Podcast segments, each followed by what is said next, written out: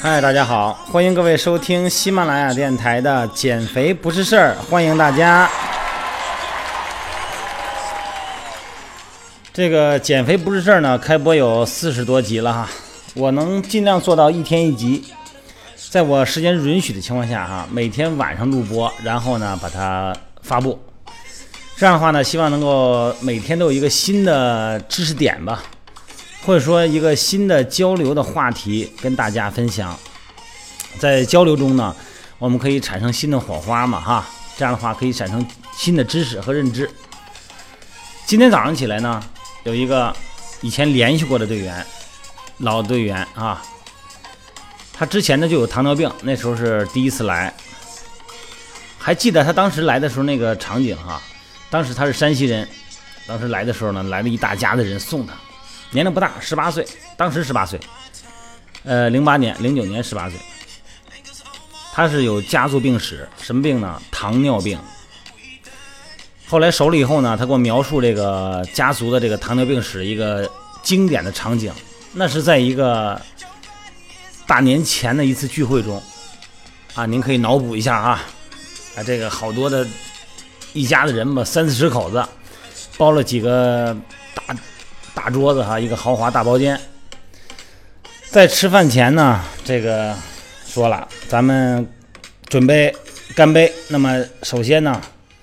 先给一针，先走一针啊，先走一针，然后呢，一人掏出一一个针来，给自己注射一下啊，注射一支胰岛素，然后呢，这就踏实了嘛，胰岛素打完了嘛，然后端起杯，来吧，干了吧，就是啊，继续继续喝，不耽误喝酒，不耽误吃饭。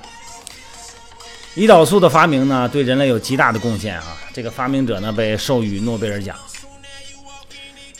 然后呢，这个有了它以后呢，人就放心了。这个今天咱们要讲到的是运动的干预对高血糖啊，对这个糖尿病的这个治疗效果。但是它并不是起主导作用啊，运动只是做到辅助。你不能说我运动了以后，我也可以像这个打完这一针，然后再开怀畅畅饮一样哈。这个绝对不能这样，否则的话呢，这个病还是无效。既不能随意的打针，也不能肆意的训练，因为它要有一个标准，一个强度标准哈。首先介绍一下糖尿病。糖尿病呢，它是一种因为体内的这个胰岛素绝对或者相对不足，或者是因为组织细胞胰岛素抵抗所导致的一系列的代谢紊乱综合症。它和遗传基因有很非常密切的关系。咱们这个世卫组织呢，把这个糖尿病呢分为一型、二型、妊娠期糖尿病和其他类型的糖尿病。不同类型的糖尿病呢，都会导致胰岛素中的伽马细胞不能产生足量的胰岛素，或者是因为胰岛素受体功能障碍或胰岛后功能障碍，啊，受体以后呢功能性障碍。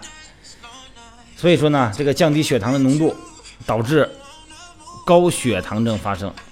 血糖浓度高了以后呢，这个人的身体啊。它整个就导致一个功能性紊乱了。虽然每种类型的胰岛素的症状都相似，但是呢，它病因成因却不同啊。一型糖尿病呢，是因为自身免疫系统紊乱导致的这个功能障碍引起的；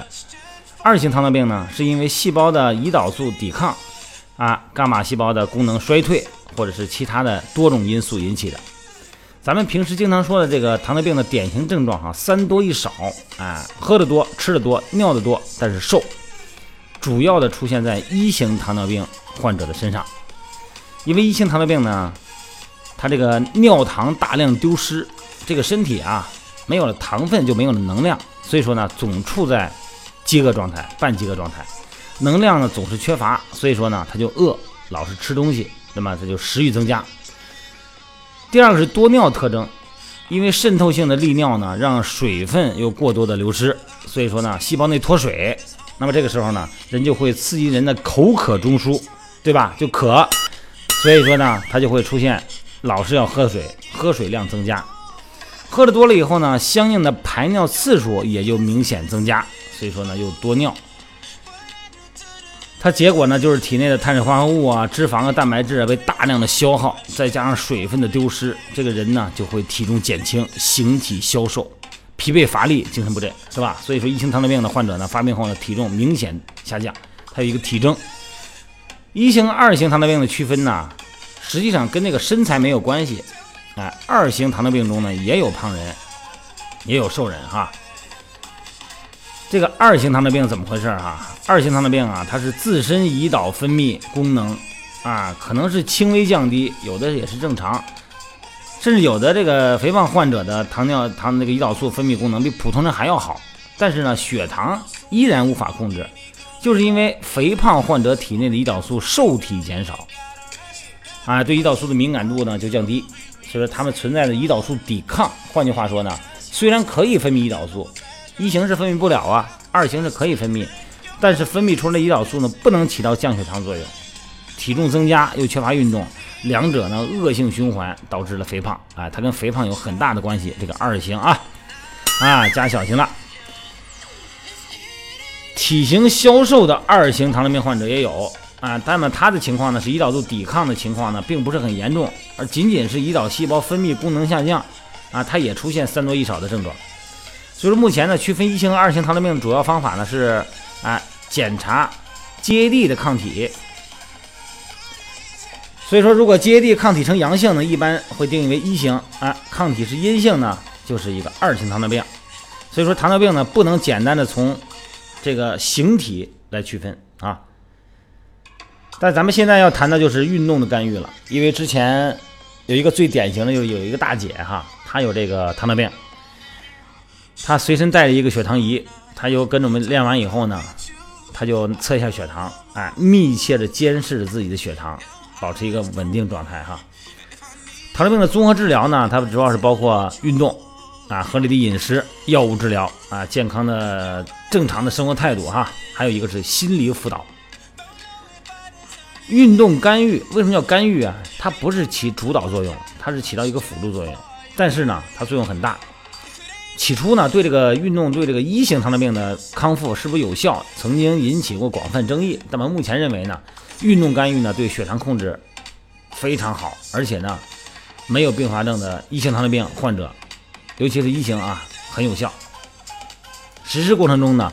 会有一个问题要记住，大家哈。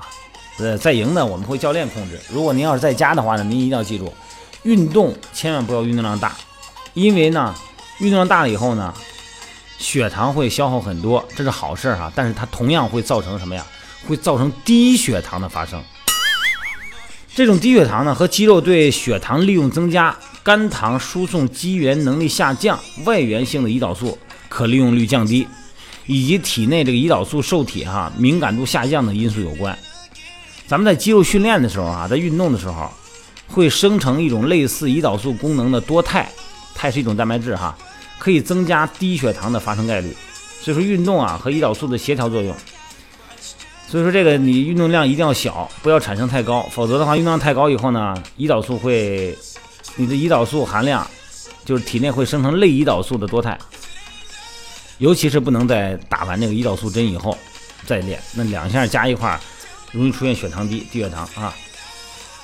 运动呢对二型糖尿病的影响，好，这个情况哈，它可以第一呢可以调整血糖代谢，可以降低血糖啊，尤其是耐力训练哈、有氧训练、低强度的中低强度有氧训练，可以增加肌肉组织对胰岛素的利用，对这个的葡萄糖的利用啊，增加热能消耗。运动呢可以促使咱们的肌肉直接摄取血液中的葡萄糖，所以说呢它有直接降糖作用。运动持续消耗肌糖和肝糖原，咱们说过这个糖的身体储备方式有三种：肌糖原、肝糖原，还有就是血糖，是吧？这个高血糖状态啊，可以明显得到缓解。运动后，这个血糖转变为糖原储存起来了，就就是血糖呢可以持续下降。它不仅仅是运动中下降哈，运动后也下降，因为运动呢可以让你的肌肉里边储存糖的能力提高，那么血液中的含糖量呢就会下降，而且是在运动后也可以产生。第二个呢，就是增加胰岛素的敏感性，尤其是咱们说二型糖尿病哈，常常有这个肥胖，那么存在胰岛素抵抗和高胰岛素血症，这都是二型糖尿病的体征。运动呢可以减轻体重，那么肥胖患者呢在运动的时候，胰岛素分泌肯定减少，哎，和这个受体的结合率呢，它会升高，所以说呢，提高了胰岛素的敏感性，降低了胰岛素的抵抗，从而呢，改善了糖代谢。咱们说过这个二型呢，它主要出现了叫什么？胰岛素抵抗，对吧？哎，它可以降低这个胰岛素抵抗，而且呢，运动呢可以控制肥胖嘛，哈，降低血脂，这样的话呢，可以改善异常的高血症、高血脂症。还有一个就是延缓糖尿病的并发症的发生和发展，这点很重要哈。运动的时候，咱们的呼吸系统和这个循环系统的功能加强，血速加快，毛细血管呢会扩张，那么血管的张力呢会降低，所以说氧气的供应呢就会相对增加，对糖尿病的这个心肺并发症的发生起到了很好的预防作用。所以说呢，运动对于控制或者干预二型糖尿病的治疗效果，目前已经得到了广泛的一致认可。那话到说到具体的时候，咱怎么办？怎么运动呢？运动方案是什么呢？这个肥胖的合并糖尿病患者哈，你看这里边这个名词，肥胖合并糖尿病患者，就是说他是一个肥胖者，同时呢他患有糖尿病二型哈。这个情况呢，你在运动的时候啊，一定首先一定要先进行病史调查，要体检，要进行这个生化检查。哎，包括这个身高、体重、BMI、体脂率、腰围、臀围、血糖指数，哈啊，这个血糖、尿酮、血脂，呃，这个还有什么？就我这那个尿微量，呃，好像一个尿微量蛋白吧，啊，蛋白素氮应该是，还有二氧化碳结合力啊，眼底这一定要看的啊，还有生活方式的一个呃自测。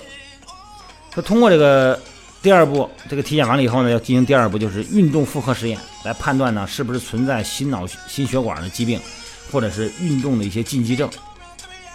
所以根据这些情况呢，咱们最后呢会用这个运动的方式进行制定一个运动方案。运动方案呢主要跟运动方式和运动强度有关。根据咱们得糖尿病的这个朋友的年龄、体重哈，还有这个体脂，包括运动习惯、生活关系、呃社会关系，还有生活生活习惯，它的节奏，而且呢还有一个就是有没有糖尿病的并发症。这个要非常酌情的进行安排。这个时候呢，我也要提醒各位，呃，咱们健身房的其他教练哈，呃，对待这个糖尿病有患有糖尿病史的这个健身的朋友呢，一定要要非常严谨的把他这个细节控制好，做好他的这个调查报告以后，再酌情安排训练方式和训练强度。运动的形式啊，千万不要单一啊，进行多种形式交替进行，比方说走路啊。骑个平地自行车啊，平地自行车，记住的哈，不能爬坡的哈。打个太极拳啊，做个简单的有氧操啊，打个简单的球类，一定不要过量哈。运动强度呢，一定要考虑运动的安全性和有效性。你强度太低了，肯定它没效果；但是高了以后，肯定影响安全性哈。肥胖病啊，记得这个这个语言描述啊，肥胖合并糖尿病患者哈。每天要进行要三十分钟以上，一个小时以下的中低强度有氧运动，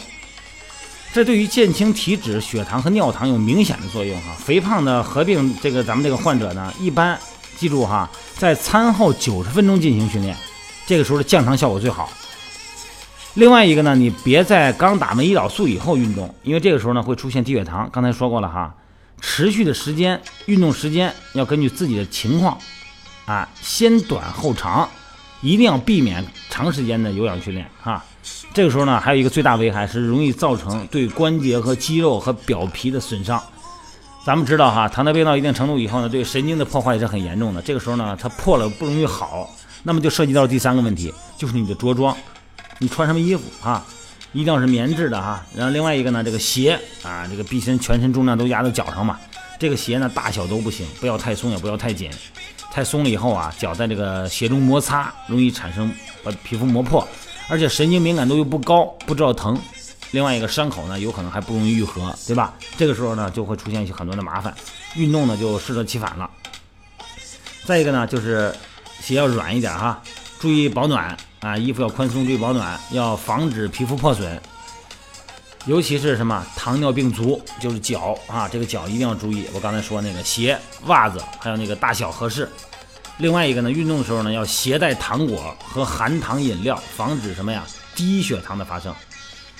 有几种情况是绝对不能运动的啊。第一是血糖没控制好啊，这个餐后血糖在十三点九以上，这种情况就不能运动。第二呢，就是呃糖尿病的合并酮症，低血糖和显著的高血糖，这个不可以用啊，不可以练。再一个就发生这个什么，就是刚才为什么要看眼底啊？刚才我说这个看眼底嘛，就是一定要要要监测这个视网膜有病变，这个不能运动。另外一个呢，糖尿病的合并症出现感染不行，很严重的糖尿病哈和严重的高血压还没有控制好的时候啊，这个时候不能用，因为它会有可能会导致什么心绞痛，会出现不稳定的心绞痛哈。所以训练呢。它并不是说完全的好或者不好这个概念，一定要适时，根据咱们的身体情况，尤其是有这个咱们上次说的高血压，这次说的是高血糖啊，糖尿病，下次呢咱们要说一说这个有关节啊骨关节病的这种，它是特殊的情况，这种情况呢，说教那个教练也说，包括大夫也说，运动运动好，对，运动的强度、运动的特殊要求要与众不同。尤其是你在健身房训练，因为你周围的人啊，可能是一些身体没有什么异常的人，很健康的人为多。那么这个时候你练着练着呀，一开始呢还把自己当成一个病人哈，练着练着你就不这么想了，你感觉我跟大家差不多，很融入气氛。那么这个时候呢，身体这些病在不稳定的时候就可能诱发，就可能变得很严重。所以说呢，一定哈这种情况在健身房练，一定最好我劝各位，你请个教练。请个私人教练，让私人教练呢有针对性的指导，有针对性的控制，有针对性的提醒。所以说呢，这个时候呢，运动才会变得有价值、有意义，好吧？今天不多说了，啊，今天呢再次啊再次呼吁各位，运动是好事儿，但是强度要酌量啊，强度要酌量。今天不多说了，同志们，今天咱们就到这儿，咱们下次再聊。